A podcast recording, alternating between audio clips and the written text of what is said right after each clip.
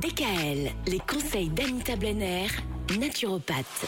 Bon alors Anita, on a eu le Covid, on a suivi tous vos bons conseils, ça y est, on est sur la voie de la guérison, ça va beaucoup mieux. Qu'est-ce qu'on fait maintenant? Alors pour l'après, il vaut mieux consulter son naturopathe parce que c'est vraiment au cas par cas. Mais dans un premier temps, on va refaire la flore intestinale, faire une cure de probiotiques afin de recoloniser sainement la flore intestinale, mais surtout pour éviter toute récidive, hein, aussi pour booster le système immunitaire.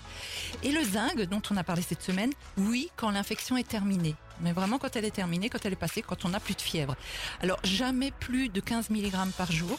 Et on va également penser aux oligoéléments comme l'or et l'argent qui sont également très intéressants. La vitamine C, toujours encore d'actualité, 500 mg par jour. Et on continue avec aussi la vitamine D chaque jour d'octobre à fin mars. C'est déjà bien pour le prochain hiver, il va falloir y penser de se supplémenter tous les jours. La spiruline, qui est une algue, est également recommandée dans les convalescences. Et on a remarqué que l'huile de Harlem, qui est un remède efficace qui est à base de soufre. Alors, cette huile de Harlem a été inventée à la fin du XVIIe siècle par les alchimistes aux Pays-Bas.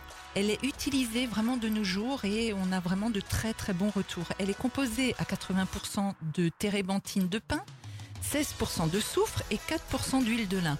Mais j'aime beaucoup ce remède car il contient un soufre qui est très bien absorbé et qui cicatrise les muqueuses et protège les poumons.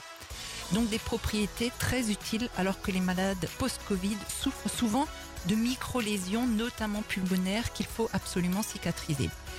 Et après, on va également penser aux séquelles psychologiques, parce que lorsqu'ils ont appris qu'ils étaient positifs au Covid, beaucoup de personnes ont eu très peur de mourir. Et cette panique a généré un vrai syndrome post-traumatique. Il y a une forte crainte d'attraper le virus une deuxième fois. Et cette peur va affaiblir un système immunitaire déjà fragilisé. Donc on va en premier agir sur cette anxiété latente hein, avec des plantes anxiolytiques comme la passiflore ou le griffonia ou euh, la rhodiole. Mais l'essentiel c'est surtout d'écouter et de désancrer rapidement cette angoisse de retomber malade. Parce que la peur peut fragiliser notre système immunitaire. Complètement. Je dirais que la peur est le pire fléau que le Covid lui-même. Il faut savoir qu'un mental apaisé permet ensuite au corps de mieux bénéficier des traitements et de mieux s'auto-réguler. Bon, vous parliez également des intestins, vous disiez qu'il faut refaire la flore intestinale après le Covid, c'est justement des intestins qu'on va aussi parler tout au long de la semaine prochaine parce qu'il y a beaucoup de choses à dire. Bon week-end Bon week-end Bon week-end DKL.